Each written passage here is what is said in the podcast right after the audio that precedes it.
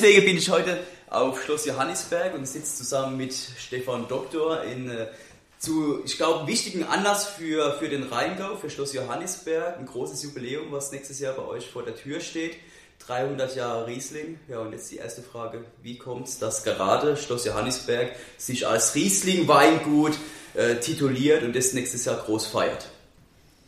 Ja, aus der historischen Sicht war das sicherlich eine sehr mutige Entscheidung der Benediktiner Mönche an Johannisberg 1720 sich ausschließlich der Kultivierung einer einzigen Rebsorte zu widmen. Man muss sich das vorstellen, dass die klimatischen Bedingungen vor 300 Jahren äh, ja, auch nicht stabil waren und verrückt waren. Und äh, ähm, es waren auch ein paar Kältewellen in, in der Zeit, die verursacht haben, dass äh, es auch Hungersnot gab und Probleme.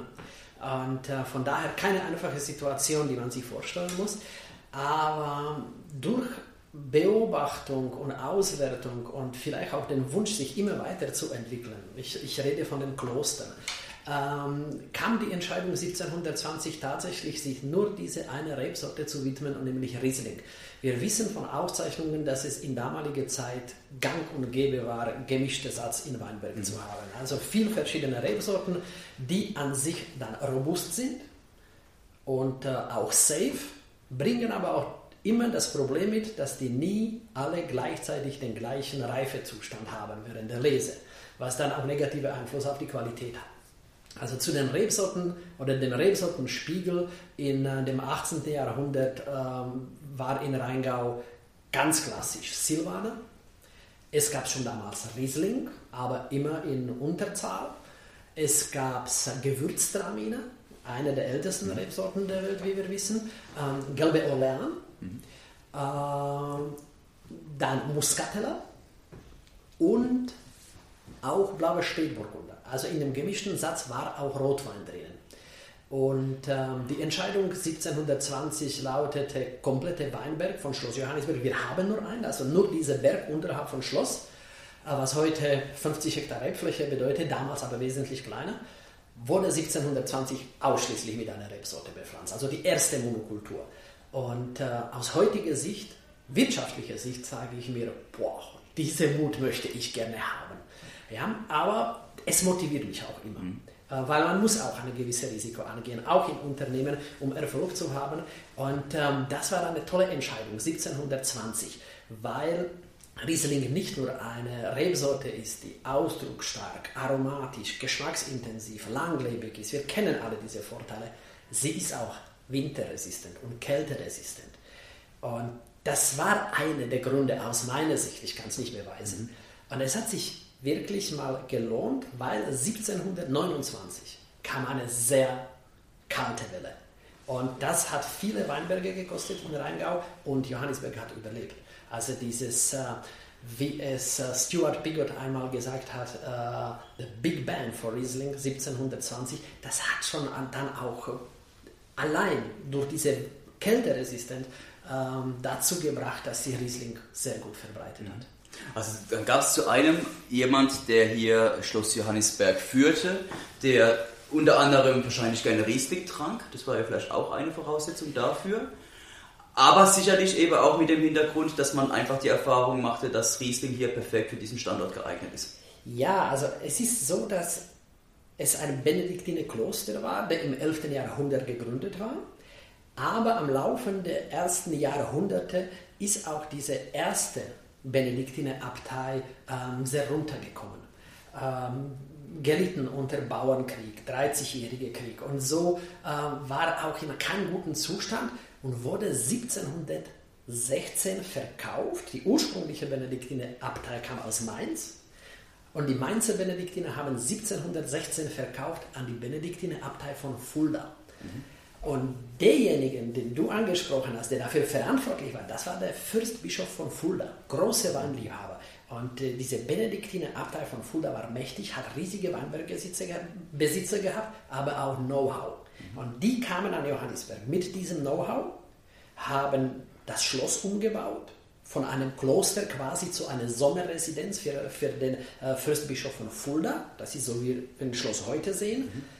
Und die Entscheidung getroffen, die Rebfläche umzupflanzen, also den, den, Weinberg umzupflanzen, ausschließlich mit Riesling. Also ja, der Fürstbischof von Fulda war großer Weinliebhaber, Kenner, aber auch wirtschaftlich. Jemand, den wir uns heute vielleicht auch in in, äh, in, vielen, in, vielen, Positionen äh, äh, in Deutschland oder auch weltweit wünschen werden, mit so einem, mit so einem Mut äh, und Entscheidungskraft mal auf die Sache anzugehen. Hm. War, das, war, war dieses Weingut damals schon ein Aushängeschild für diesen Fürstbischof von Fulda? Oder hatten hat die mehrere Weingüter? Also Fulda auf jeden Fall. Da waren viele Weinbergbesitzer und auch ähm, der Kellermeister, der der eigentliche Kellermeister oder der Verantwortliche ähm, residierte in Fulda. Und äh, ja, so wurde Johannisberg quasi gekauft und umgebaut für die Perle aller fuldischen Domänen. Mhm. Ja, es gab schon verschiedene. Aber ähm, dieses Know-how, wie gesagt, kam von, von, von Fulda und äh, führte dazu, dass, äh, dass man diese Big Band für Riesling ähm, durchgeführt hat. Mhm. Wobei natürlich die, die Historie von Schloss Johannisberg deutlich länger zurückgeht. Länger ist, länger ist, auf jeden Fall. Weine waren bekannt, ja, das war auch deine Frage, ob das Aushängeschild war. Ähm, es gibt, es gibt ähm, Aufzeichnungen, es gibt ähm, äh, Beweise dafür, dass es äh, bekannte und erfolgreiche Weine waren. Allerdings so wirkliche Qualitäts- Schub kam erstmal mit Riesling 1720 und der zweite Qualitätsschub und der bedeutendste von allem war die Entdeckung der Spätlese mhm. 1775. Das passierte quasi 55 Jahre später, aber man hätte am Schloss Johannisberg niemals, niemals Spätlese entdeckt, hätte man nicht 55 Jahre früher ausschließlich Riesling bepflanzt, mhm. weil es eine spätreifende Rebsorte ist und profitiert von klimatischen Bedingungen hier am Rhein. Das kennen wir alle, die hier leben. Das ist vor allem im Herbst, wenn die Nachttemperaturen runterfallen und das Wasser im Rhein wärmer ist als das Luft, fängt an rein zu dampfen, entstehen Nebelbänke, bringt Feuchtigkeit. Wichtig ist der goldene Oktober, der im Nachmittag oder zur Mittagszeit durch Sonnenschein die Nebelbänke verschwinden ließ und das, was dann passiert mit der, mit der Entstehung der Botrytis cinerea, des Edelfon des Pilzes, was für äh, edelsüße Weine so wichtig ist, auch wieder angetrocknet wird. Und das ist ausschlaggebend, weil nur feucht wäre bedeutende Verbreitung von mhm. Fäulnis. Aber äh, morgen früh Nebelbänke, Feuchtigkeit und zur Mittagszeit Sonne ist die Kombination, die einfach perfekt ist. Weiß man, ob damals die Spätlese 1775 ähnlich war wie die heute? Also tatsächlich vielleicht mit dem äh, leichten Botrytis Touch oder war das tatsächlich schon mehr noch in Richtung Bärenauslese oder noch süßer? Genau wie du sagst, viel mehr in Richtung edelsüß. In den Ursprung heißt sie auch, oder die ersten schriftlichen Erwähnungen äh, waren Bruch des, der Trauben, also das, was wir zum Beispiel in Österreich als Ausbruch kennen, war schon damals hier beschrieben als Bruch der Trauben. Und ähm, es ging wirklich wesentlich mehr Botrytis. Aber wir, wieder müssen wir uns klimatische Bedingungen vor Augen halten. Wesentlich kühler wie heute, wesentlich höhere Säure. Das bedeutet in Umkehr, die Trauben hatten viel mehr Botrytis-Anteil für eine klassische Spätlese äh, wie heute und damit waren sie viel mehr in Richtung edelsüß. Mhm. Ähm, das, was wir heute machen, dass wir gerade beim Spätlese eh gesunde, vollreife Trauben suchen, so gut wie gar keine Botrytis. Das ist eine Entwicklung. Anpassung an klimatische Bedingungen, Know-how in der Weinbau, man hält den Weinberg gesund und, äh, und die Trauben erreichen eine sehr hohe Reifegrad und Zuckergehalt, was 1720 oder 1750 oder 1780 gar nicht möglich war. Mhm. Wer hat den Wein damals getrunken? War der allein eben für die, für die Kirche gedacht oder ging der auch an den oder Normalverbraucher? Gute Frage. Ich muss ehrlich gestehen, zu den Vertriebs- oder Verkaufsstrukturen der damaligen Zeiten, zu Klosterzeiten, haben wir keine großen Kenntnisse. Tatsächlich erst mit der Ende der Ära der Kloster und äh, mit der Schenkung von Johannisberg an Fürsten von Metternich ähm, gibt es dann bei uns Aufzeichnungen, was Versteigerungen angeht. Also man hat dann wesentlich mehr Handel betrieben. Wir gehen davon aus, dass die Kloster auch Handel betrieben haben. aber hatten auch in eigenen Reihen mit Sicherheit einen ganz guten und bequemen Absatz gefunden. Profitiert ihr heute noch von der Erfindung der Spätlese?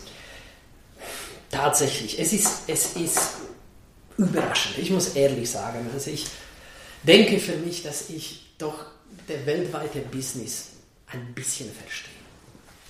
Und ich merke, dass es weltweit einen Rückzug von Süßweine gibt. Ja, es hat viel mit, mit unseren Ernährungsvorstellungen, unserer Entwicklung generell ähm, angeht. Zucker wird teilweise bezeichnet als äh, Schießpulver des 21. Jahrhunderts. Und so die klassischen Weißweinregionen der Welt wie Sauternes oder Tokai haben eh Vermarktungsprobleme. Umso mehr überrascht mich, dass bei uns die Spätlese in Absatz und in Nachfrage wächst. Und wiederum bestätigt das sehr wahrscheinlich ein anderes Phänomen, äh, was wir haben, äh, ja, dass die Menschen im 21. Jahrhundert viel mehr ähm, Wert legen an, an, an ähm, Historie, Tradition, vielleicht mal Originalität und äh, dass die auch diese, das englische Wort Heritage einfach mal schätzen. Und das kann auf eine Seite sein, dass das einer der Gründe ist, weil wir in Anführungszeichen das Original sind. Die zweite Sache ist, dass wir durch eine, nochmal, ich würde sagen, perfekte klimatische Lage und Bodenstruktur in der Lage sind, eine ausgewogene Spätlese zu, auf den Markt zu bringen. Ausgewogen bedeutet, immer wenn ich die Süße hoch habe, habe ich auch die Säure hoch. Und ich bin davon überzeugt, dass man ausgewogenen und harmonischen Wein immer produzieren kann, unabhängig davon, wie süß der ist. Das geht. Und diese Ausgewogenheit schafft ein einmaliges Geschmackserlebnis oder Trinkerlebnis, weil du hast eine Spätlese im Glas, der, der süße Attack, wenn die, wenn die über die Lippen geht, der süße Attack ist unglaublich schnell. Innerhalb von erster Sekunde merkst du süß, überrascht. Und wenn du dir dann die Zeit nimmst und Geduld hast und lass du die Säure kommen, weil die braucht länger. Die Säure braucht 10 Sekunden länger als die Süße. Und auf einmal merkst du, wow, wow, wow, jetzt kommt die Frische. Im Nachgeschmack vergisst du jede Süße mhm. und du bist bereit für das nächste mhm. Schluck. Ja. Das heißt, die Spätlese macht dich nicht satt. Es ist auf einer Seite Süßwein in Front, aber im Nachgeschmack wirkt die wahnsinnig trocken. Und das ist ein Geheimnis wahrscheinlich, warum wir so erfolgreich sind und warum Spätlese am Schloss Johannisberg in heutigen Tagen einfach wächst. Wir haben Nachfrage ist immer größer, wir sind erfolgreich und das ist unser wichtigster Wein im Portfolio, obwohl es süß ist. Mhm. Und ich weiß nicht, wie viele VDP Weingüter es in Deutschland gibt, die mehr Spätlese verkaufen oder produzieren als großen Gewächse. Ja. Okay. Und da sind wir. Ja, ich sehe das als eine absolute Stärke der deutschen Weinwirtschaft. Wo findest du auf der, auf der Welt so eine Kategorie wie die von dir gerade beschrieben? Also Weine mit einem Zug hinten raus, die natürlich eine gewisse Restsüße haben, aber die einfach in Balance steht mit, die moderat im Alkohol sind. Ich bin ein Riesenfan und werde total, das, tatsächlich, das sind Weine, die ich zu Hause immer mehr konsumiere gerade im Kabinettbereich, äh, weil die Weine auch einfach wenig Alkohol haben. Ja. Also das sind tolle Speisebegleiter. Die sind so vielfältig. Also ich bin total begeistert. Das, das, Phänomen ist, auf einer Seite haben wir in Deutschland das kleine Problem, dass die Menschen beim Süßwein eh zusammenzucken. Es ist, die, es ist wahrscheinlich ein Erbe der Zeiten, in denen man in Deutschland in schwierigeren klimatischen Jahren, nehmen wir uns 80er, mhm. einfach mit Süße einiges kaschieren konnte. Die Süße hat diesen Vorteil, wenn etwas im Wein nicht stimmt, man kann das sehr gut decken mit, mit einer Restsüße. Und wiederum, so ein Produkt führte mit Sicherheit später auch zum Kopfschmerzen und anderen Problemen. Allerdings, wenn du handwerklich ein perfektes Produkt auf den Markt bringst, der Süße hat, von Süße bekommt niemand Kopfschmerzen. Mhm. Nur wenn du die Süße benutzt, um was anderes zu maskieren. Mhm. Aber wenn das handwerklich perfekt ist, sauber und Süße hat, dann ist das geschmackliche Intensität. Das ist eine Sache. Zweite Sache ist, glaube ich, das Überraschungsmoment. Die Menschen erwarten es nicht. Und das ist die Einmaligkeit. Das sind meine Erfahrungen. Ich reise weltweit mit dem Wein und äh, besuche Kunden, mache Veranstaltungen, Tastings mit den Top-Ankäufern, Sommeliers der Welt. Beispiel meine letzte Reise in den USA, nach USA. Das war auch wieder so eine Erkenntnis, wo die meisten, die mich empfangen haben, äh, haben direkt gesagt, I hope you have the dry wine. Uh, dry one. Uh, und uh, ich sage, ja, of course. und dann haben wir die Weine verkostet. Und letzte war die Spätlese. Und jedem so ein Gespräch beendete ich mit dem Satz, kannst du mir sagen, was dir am besten gefallen hat? Und jeder endete bei der Spätlese, obwohl er jedem mich mit dem Satz begrüßt hat, ich hoffe, du hast auch die trockenen Weine dabei. Aber das ist, das ist diese Überraschung. Und ich glaube, auch der Sommelier in einem Top-Restaurant, seine Aufgabe lautet, vielleicht in heutiger Zeit noch mehr als früher, surprise me, mhm. überrasche mich. Mhm. Und das ist etwas, was auch dem Sommelier, für den Sommelier bedeutet ähm, beruflicher Erfolg, mhm. weil er etwas kredenzen oder präsentieren kann, was der Kunde von ihm nicht erwartet mhm. oder überrascht. Das ist jetzt in Deutschland keine neue Sache, aber im Ausland ist das äh, überraschende mhm. Moment oft. Ist, wenn wir jetzt noch, noch mal über diese Süße im Wein sprechen, gibt es Märkte außerhalb von Deutschland, die anfälliger sind für solche Art von Weine? Oder gibt es tatsächlich auch Märkte, wo man einfach nur mit trockenem Wein durchstartet und erfolgreich sein kann?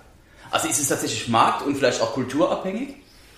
Liegt es vielleicht auch in der Verbindung zu der dort verordneten Kü genau, Küche? Ja. ja, tatsächlich ist das so. Also es gibt Vorurteile, gibt es überall. Ähm, es ist auch witzig, weil man überall hat man die Meinung oder ist die Meinung verbreitet, dass die Asiaten gerne Süßweine trinken. Und dass die Süßweine zu der asiatischen Küche hervorragend passen. Meine Erfahrungen von Tasting mit Asiaten sagen, wenn ich den Asiaten alles kredenze und auf Ende frage, was hat dir gefallen, oft sind das die trockenen Versionen, die die begrüßen. Das ist Fakt, das sind meine Erfahrungen. Nichtsdestotrotz verkaufen wir einiges im asiatischen Raum an Süßwein. Das kann ich schon bestätigen. Ähm, es gibt Märkte, die tatsächlich ähm, viel mehr an Trocken sind äh, oder ausgerichtet sind. Ich kann zum Beispiel Schweiz nennen. Also meine Sicht ist Schweiz ein traditionelles Land, in dem man hochwertige Weißweine trinkt, bereit ist für das für den Wein auch Geld zu bezahlen. Und wenn man sich auch die in den letzten Jahrzehnten gestiegene Qualität der deutschen Weine dann preislich vergleicht mit den besten Franzosen, dann lachen sich die Schweizer kaputt und sind sie froh. Äh, also Schweiz tatsächlich aus meiner Sicht trocken ausgerichtet. Ich sehe zum Beispiel ähm, aus Skandinavien auf der trockenen Schiene eh diese leichte, hm, knackige, frische Weine, auch jung, ja, auch süß, aber nur in Verbindung mit Speise, also mit, mit, mit Dessert und, und süßen Gerichten. Aber das Skandinavien würde ich bezeichnen als klassische Wein für trockene Weine. Mhm, okay. Oder klassische Regionen für trockene Weine. Äh, meine Herkunft ist äh, Slowakei und Tschechien und Slowakei, Mittel von Europa. Nehmen wir noch Österreich vielleicht auch dazu. Äh, ist auch trocken ausgerichtet, interessanterweise. Mhm. Äh, da komme ich mit Süß überhaupt nicht weiter. da ist wirklich mal, sagen wir, der Kabinett ist dann schon die Grenze mhm. des, des, des Süßens. Also so, ja, Mitteleuropa und Skandinavien eher trocken und dann weiter nach Osten und weiter nach Westen kann ruhig auch ein bisschen süßer sein. Jetzt haben wir in Deutschland ab und an so, so eine kleine Stiländerung, dass alles moderner wird. Wir haben moderne äh, Vinotheken, die, die Etiketten gestalten sich immer moderner und aufgeräumter. Und ihr fahrt natürlich auch aufgrund eurer Tradition da nach wie vor ein sehr, äh, ja, gerade wenn man eu, äh, eure Labels anschaut, äh, immer noch, ja, ihr habt Etiketten wie wahrscheinlich noch vor 100, 200 oder 300 Jahren. Muss ich als Weingut mit so einer Tradition so ein Erbe fortfahren? Und wann breche ich das und öffne das für zum Beispiel wieder neue Märkte? Also tatsächlich ist das so, dass sich das Etikett in den letzten 200 Jahren nur marginal verändert hat. Aus meiner Sicht und Verständnis des, des Weinmarktes hast du zwei Möglichkeiten. Entweder hältst du deine, deine Ausstattung und deine, dein Label unverändert, eine Zeit lang, und unweigerlich kommst du auf einen Punkt, wo du dann eine große Änderung machen musst. Das machen viele in Deutschland. Ich bin Vertreter einer anderen Taktik. lieber kontinuierlich immer wieder irgendeine Kleinigkeit auf dem Etikett zu verbessern, im Step by Step in die Zukunft zu führen, ob das jetzt ein haptisches Gefühl ist, ob man da ein bisschen Quelllack reinbringt, ein bisschen mehr Folie. Äh, die Möglichkeiten heute sind völlig anders als früher. Und das Etikett verändert sich auch kontinuierlich von Schloss Johannesberg. Aber allein das, dass du das nicht gemerkt hast, zeigt mir, dass das richtige Entscheidung ist, weil man geht Step by Step, aber das haptische Wertigkeit des Papiers, äh, ja, auch so ein bisschen dreidimensionalen Touch zu bekommen in dem Etikett und trotzdem treu zu bleiben, dem eigenen Stil, weil äh, obwohl es immer wieder auch Menschen gibt, die sagen, der Wein ist großartig, mhm. aber bitte nicht mit diesem Etikett, akzeptiere ich, mhm. weil das ist ein Bruchteil davon, wie zufrieden, glücklich und äh, auch treu die Kunden sind, die das anerkennen. Mhm. Eins haben wir und das muss eigentlich auch oder soll jeder Weinproduzent haben, eigene Identität. Mhm. Unverwechselbar und direkt erkennbar. Ob das, das die gelbe Farbe vom Posten ist, die wie ein Faust für die Auge ist, aber man erkennt es direkt. Mhm. Das ist Stärke. Und obwohl es immer wieder persönliche Meinungen davon gibt, sondern vielleicht einmal Wunsch, das äh, komplett zu verändern, die Stärke ist da und äh, die soll man weiter ausbauen. Hm. Ich überlege mir gerade, wenn ich so ein Etikett wie jetzt eures sehe. Der Wein steht irgendwo im, im Fachhandel, neben vielen anderen. Dann habe ich entweder eine Zielgruppe, die eure Weine schon kennt, beziehungsweise euren Namen schon kennt und vielleicht auch aufgrund dessen euren Wein kaufen wird.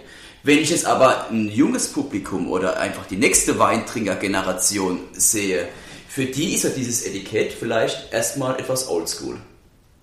Mit oder? Sicherheit, mit ja. Sicherheit.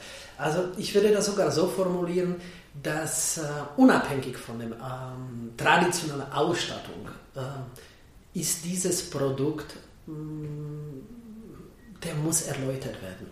Der, der braucht jemanden, der diesen jungen Kunden oder potenziellen Weintrinker an die Hand nimmt und erklärt, was dahinter steckt.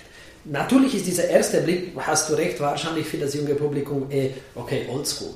Ähm, mit aber der Erläuterung, was dahinter steht. Und wenn wir von 1200 Jahren Weinbautradition an Johannisberg reden, wenn wir alle die Sachen erwähnen, nur kurz am Rande, was wir jetzt besprochen haben, da wird ein Interesse geweckt und wiederum ähm, versteht das auch das jüngere Publikum, okay, jetzt weiß ich warum. Mhm. Ja, und äh, das, die größte Stärke ist, wenn sie hierher kommen. Wenn wir die einmal am Schloss Johannesberg haben, dann nehmen sie es mit und verstehen mhm. sie das.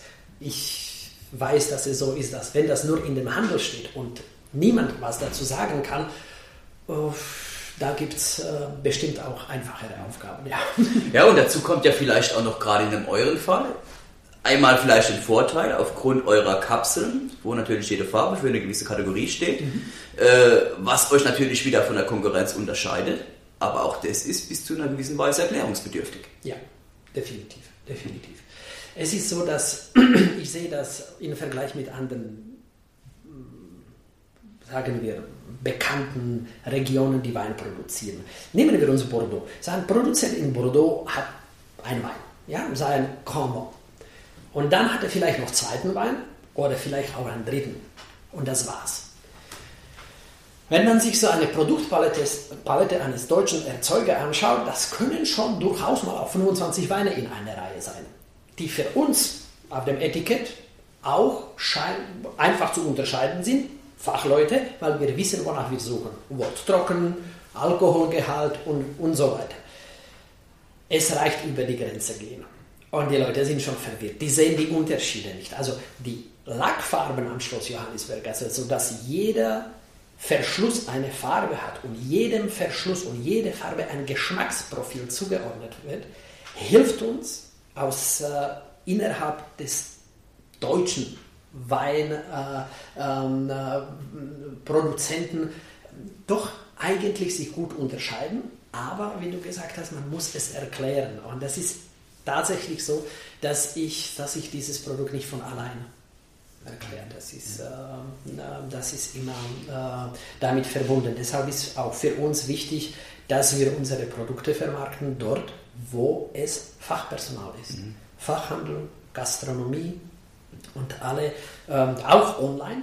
Da hilft auch, da hat man wieder Platz, man hat die Zeit und man liest ein bisschen darüber, ähm, das ähm, von großer Bedeutung ist und unsere Standorte. Mhm. Woher, woher, kommen diese ganzen Farbkapseln? Ist es auch historisch bedingt? 1820 war der Beginn und tatsächlich, äh, beziehungsweise ja, mit 1816 kam Fürst von Metternich an Schloss Johannisberg. Er hat Schloss Johannisberg als Geschenk bekommen von dem österreichischen Kaiser wegen seiner guten Verdienste, vor allem beim äh, Wiener Kongress äh, nach dem Krieg mit Napoleon. Er kam am Johannisberg und er fand drei Qualitätsstufen, was die Mönche produziert haben. Die waren ganz einfach. Man hat sie als erste, zweite oder dritte Qualität bezeichnet. Das war für die Welt der Kloster vollkommen in Ordnung. Fürst von Metternich war nicht nur ein grandioser Politiker, er war ein sehr vernünftiger Businessman und er wusste, er kann keinen Wein als dritte Qualität bezeichnen. Das wird nicht funktionieren. Von daher entschied er, Flaschen mit einem Siegellack zu verschließen, also über den Kork ein Siegellack zu gießen, wie man früher Dokumente und Briefe verschlossen hat. Und jeder Qualitätsstufe sollte eine eigene Farbe haben. Interessant war, er hat es nicht kommuniziert, dass das eine besser bedeutet als das andere. Das war nur in Welt der Fachleute bekannt, dass die eine Farbe doch ein bisschen besser als die andere ist. Aber die Menschen, die seinen Wein damals gekauft haben und ähm, der Wein vertrieben worden ist, war nicht klar, dass ein, ein Farbsiegel äh, eigentlich ein Code ist. Ja, heute ist das klar definiert und äh, tatsächlich ähm, haben wir auch innerhalb dieser Lackfarben in den letzten Jahren Änderungen gemacht, weil wir verstanden haben, dass wenn wir das Verständnis machen möchten, muss jede Farbe ein Geschmacksprofil haben. Dann erleichtert das. Ja, ich mag diese rote mhm. und ich mag den grünen und mhm. ich bin der Fan von den silbernen. Mhm. Welche Rolle spielt der, der Weintourismus ist gerade als Schloss Johannisberg als Aushängeschild für den Rheingau. Wie viel Leute kommen hier jedes Jahr entweder zu Besuch für eine Weinprobe, für was auch immer. Wie versucht ihr das äh, aufgrund dessen eben eure Weine an den Mann zu bringen? Wie viel davon ist internationales Publikum? Sehr hoher Anteil an internationalem Publikum. Wir dürfen nicht vergessen, dass wir doch relativ nahe zu Frankfurter Flughafen sind. Das ist ein Knoten in Europa. Und ich kenne das von meinen Reisen. Manchmal hat man eine Zeit äh, bei einer Geschäftsreise, man guckt sich so ein bisschen rum, was kann ich noch machen? Und dann ist die Entfernung nicht weit. Und wenn man eine Ikone in, einem, in einer Weinhistorie ist und ein Schloss hat und ein sehr schönes Ambiente, dann ist man auch ja, schon ausgesuchtes Ziel. Für, also allein diese, diese Entfernung zu Frankfurt, Wiesbaden, Mainz, Frankfurter Flughafen, aber auch Köln, alles erreichbar, ja, das macht das alles attraktiver. Tatsächlich haben wir eine Menge Besucher im Jahr. Wir können es jedes Jahr so ein bisschen darstellen und haben so einen Schlüssel entwickelt, wie wir, wie wir ähm, vergleichen können, wie viele Besucher wir hatten anhand von Besuchern im Restaurant, Rheingau Musikfestival, unsere Besucher in Shop, wie viele wie viel zahlende Kunden wir hatten. Wir kommen bis zu 150.000 Besucher im Jahr. Das okay. ist schon eine Nummer. Ja. Dabei nehmen wir keinen Pfennig oder keinen Cent für den Parkplatz oder für die Toilette. Und leider Gottes wird es auch missbraucht, dass da ein Bus kommt und mhm. gehen auf die Toilette, machen Fotos und fahren wieder. Aber letztendlich äh, ist das ein wichtiger Teil von Schloss Johannisberg, dass wir dieses Leben da haben, dass die bei uns in Shop Wein probieren können dass, die sich, dass sich die Besucher vorher für eine Weinprobe ähm, ähm, äh, anmelden. Wir haben eine Vielfalt, Vielzahl an Weinproben, Terroir-Weinprobe, Wein und Käse, 3, 5, 7 Weinprobe, ähm, Raritäten-Weinproben, ähm, kulinarischen Weinproben, in denen die Menschen, je nachdem, was sie suchen, für uns im Vorfeld buchen können. Während der Sommerzeit haben wir neben unserer Gastronomie, der Schlossschenke, die äh, mit der Ausnahme von zwei, drei Wochen im Januar ganzes Jahr geöffnet ist, jeden Tag, noch einen Weinprobierstand äh, im Weinberg etabliert haben. Und so haben wir auch einen Lauf, Kundschaft, die, die zum Beispiel ähm, den Rheingauer Flötenweg spazieren oder einfach mal durch Weinberg Wanderung in Rheingau machen, können am Schloss Johannisberg für äh, also in, in, in Weinprobierstand einfache Weinprobe ohne Voranmeldung machen. Sie können sich Gläschen Wein kaufen, Sie können eine Kleinigkeit essen und sich in Weinberg hinsetzen und in Weinberg genießen. Und im Punkt des, des Weintourismus, was du angesprochen hast, denke ich, das ist das, was die suchen. Einfach mal die Rheingauer Landschaft, Weinbau an sich, zwischen den Rebstöcken drinnen zu sitzen, tollen, gekühlten Riesling, vielleicht mal ein Brezel und äh, eine Kleinigkeit essen. Äh, das ist das, was die suchen. Mhm. Ja. Eine Frage, wo du nicht unbedingt darauf antworten musst, aber es würde mich interessieren, wenn man jetzt dieses Schloss Johannisberg sieht. Man, man kommt hier die Allee entlang, das ist unheimlich imposant. Aber es kostet wahrscheinlich auch eine Stange Geld, Denkmalpflege, das Ganze hier im Reinen sauber zu halten, zu renovieren, mit wahrscheinlich einigen Auflagen. Finanziert sich Schloss Johannisberg ausschließlich über den Gewinn der Weine? Ja, ausschließlich. Und das reicht, um, um auch diese Investition immer wieder zu treffen? Tatsächlich. Ähm, deshalb ist das für uns so wichtig, dass wir, dass wir auch die Besucher da haben. Das ähm, finanziert das natürlich auch, aber das Erhalten der Gebäude, das, die Instandhaltung, jeder, der einmal ein Dach renovieren musste, weiß es oder erahnt, was es heißt, aus reinem Schiefer ein Schlossdach oder die Kirche, die wir haben. Die Kirche gehört Schloss Johannisberg. Alle finanziellen Angelegenheiten der Kirche sind an unseren Schultern. Und äh, das ist alles mit Investitionen und Kosten verbunden. Und ähm, das wird ausschließlich durch Wein finanziert. Okay. Ja. Interessant. Die, ähm, so, wir feiern nächstes Jahr 300 Jahre Riesling, Schloss Johannisberg. Was wird in den nächsten 200 Jahren kommen? Gibt es eine neue Rebsorte oder feiern wir dann, keine Ahnung? Nein, ich finde ich find das immer interessant. Wieder habe ich irgendwo gelesen, äh, Ende mit Riesling, globale Erwärmung, bla bla Klar ist Riesling oder andersrum, Riesling gedeiht hervorragend in kühlen Regionen, in Regionen, die große Entfernung von Äquator haben, lange Sommertage, kurze Tage im Winter. Der, der braucht eine Menge Sonne, aber nicht unbedingt Temperatur. Ich bin davon überzeugt, dass diese Pflanze Vitis vinifera und die Gattung Riesling wahnsinnig anpassungsfähig ist. 2018 war das beste Beweis für mich, wie anpassungsfähig die Pflanze ist, innerhalb von kürzester Zeit sich so assimilieren und so eine Qualität zu bringen, trotz trockenen, warmen Jahr. Also ich bin zuversichtlich und äh, habe keine Angst, dass auch mit laufende Ver Veränderung der klimatischen Bedingungen wir irgendwie eine andere Rebsorte bepflanzen müssen. Ich glaube an Riesling. Ich glaube daran, dass er sich anpassen kann. Hat es immer geschafft und es gab schon ja, brutale klimatische Veränderungen auf dieser Erde. Also in puncto Riesling mache ich mir keine Gedanken.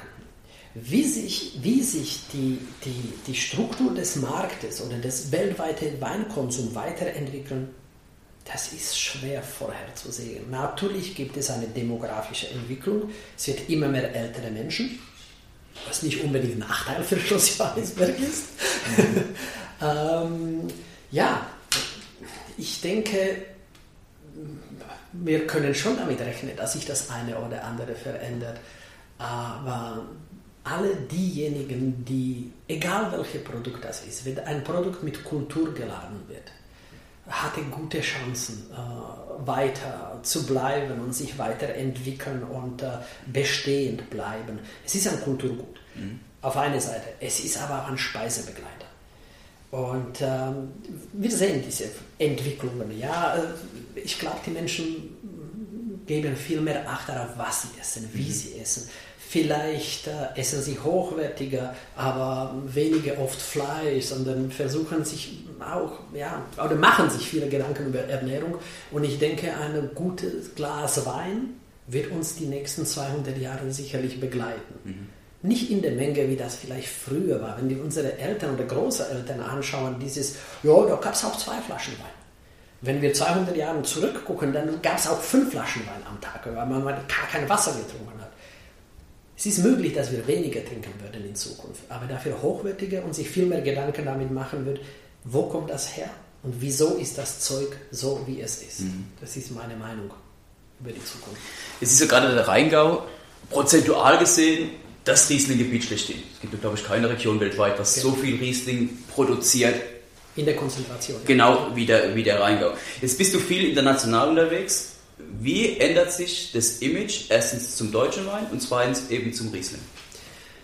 Es ist nicht zu übersehen, dass in den Fachkreisen Riesling ein Star ist, geworden ist. Ist immer noch äh, etwas Neues für die Leute, weltweit, aber das muss wirklich das Fachpublikum sein. Das heißt, die wirklich ausgebildete Sommeliers, ähm, Weinspecialisten, wie die alle heißen, äh, die haben schon ihre Radar an Riesling gerichtet, suchen Riesling, nicht viel, es ist ein Teil vom Portfolio. Natürlich äh, ist, ähm, sind andere Weine ähm, mehr vertreten, ob das Burgunder sind, Neue Welt, wie auch immer.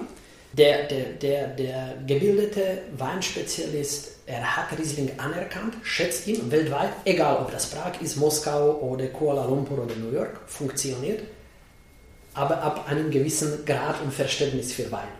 Der otto-normale Verbraucher, der vielleicht in USA in einem, in einem Shop äh, mal vor dem, vor dem äh, Regal steht, da sind auch deutsche Weine da, man sieht sie auch sind auch viele Nachbarn von uns. Rheingau ist gut vertreten, gerade in USA. Ja, ich habe es noch nicht wahrgenommen, dass, dass es irgendwie Riesling ein Star für die Leute wäre. Die verbringen vielleicht in USA vor allem Riesling mit Süße, also der normale, einfache Verbraucher, was nicht unbedingt der Fall ist.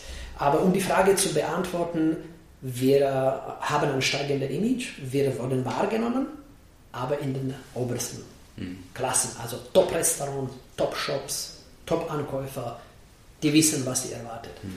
Aber so wirklich äh, in, den, in den normalen Köpfen der Ver, Ver, äh, Bevölkerung äh, spielt dann Riesling auch mengenmäßig oder Deutschland mengenmäßig auf dem weltweiten Markt nicht die mhm. bedeutendste Rolle. Mhm. Ja. Jetzt äh, leidest du, glaube ich, seit letztem Jahr oder seit zwei Jahren schon Schloss Johannisberg? Ich habe nicht die Frage verstanden. Seit wann äh, leidest du Schloss Johannisberg? Seit letztem Jahr oder seit schon wieder seit, seit zwei Jahren? Spätsommer 2016. Weißt du noch, wo wir uns das erste Mal getroffen haben? Ich glaube, wir haben uns auf einem Sommelierwettbewerb gehört. Nee, ich glaube, ich habe nämlich vorhin auf der Autofahrt hierher überlegt, ich glaube, es war auf einer Tianello-Verkostung. Das muss jetzt knapp 10, 11 Jahre her sein. Ich von Alpina Tianello-Verkostung in. Äh, war das von Alpina organisiert in Frankfurt? Ja, irgendwo in Frankfurt. Wie lange Ich bin mir nicht mehr ganz sicher. Oder Ornelaya war es. Oder, oder ohne Leier, stimmt, ohne Leier. Leier von ja, Alpina organisiert. Ja, ja. Genau. Damals äh, warst du noch als Sommelier tätig. Genau. War der Weg schon absehbar, dass du irgendwann mal eines der äh, großen Weingüter der deutschen Weinwirtschaft führen wirst? Nein, ich habe. Äh, es äh, war jetzt kein Plan, kein Ziel. Ich habe mir selten in meinem Leben irgendwie Ziele gesetzt, was persönliche Entwicklung angeht. Ich habe Träume. Und ich bin, äh, ich bin ein Kämpfer und äh, passe mich auf die Situation an, mache meine Arbeit, meinen Job und äh, es ist passiert, ohne dass ich äh, es mir als Ziel oder Plan gesetzt habe. Natürlich, träumen können wir immer, man hat Wünsche und äh, ja, das war nicht als, als, als meine irgendwie vorgesehene Werdegang äh, vorbereitet. Nein. Ja. Ja, also auf jeden Fall spannend. Stefan, vielen Dank. Ich wünsche euch viel Spaß. Nächstes Jahr 300 Jahre Riesling, Schloss Johannisberg. Lasst es krachen. Machen wir. Wir haben Ist jetzt, was geplant? Wir sind, wir sind, jetzt schon dabei. Natürlich, man ja. braucht Vorlaufzeit, aber tatsächlich hatten wir gestern gerade ein großes Meeting äh, zum diesem Thema, weil wir auf einer Seite das ganze Jahr gefeiert wird und wird im Zeichen 300 Jahre Riesling. Und dann innerhalb von diesem Jahr passieren in Abschnitten Sachen, die, die dann nochmal in Vordergrund kommen, ob das ähm, jetzt ein Festival wird oder Tasting, Verkostungen für Fachpublikum, für Journalisten, für Sommeliers, aber auch für, für unseren Privatkunden. Also in jeder, man versucht jeden zu erreichen und mit jedem ein bisschen feiern. Und äh, ja, soll, so soll sein. Ich meine, das ist nicht jedes Jahr, dass man so ein rundes ähm, Jubiläum hat für Riesling. Und ähm, ja, ich kann ehrlich sagen, ich erwarte, dass äh, wir die Welt zu Gast haben würden nach Schloss Johannesberg. Ich bin gespannt. Viel Spaß dabei, Stefan. Danke. Nochmal danke. Danke dir.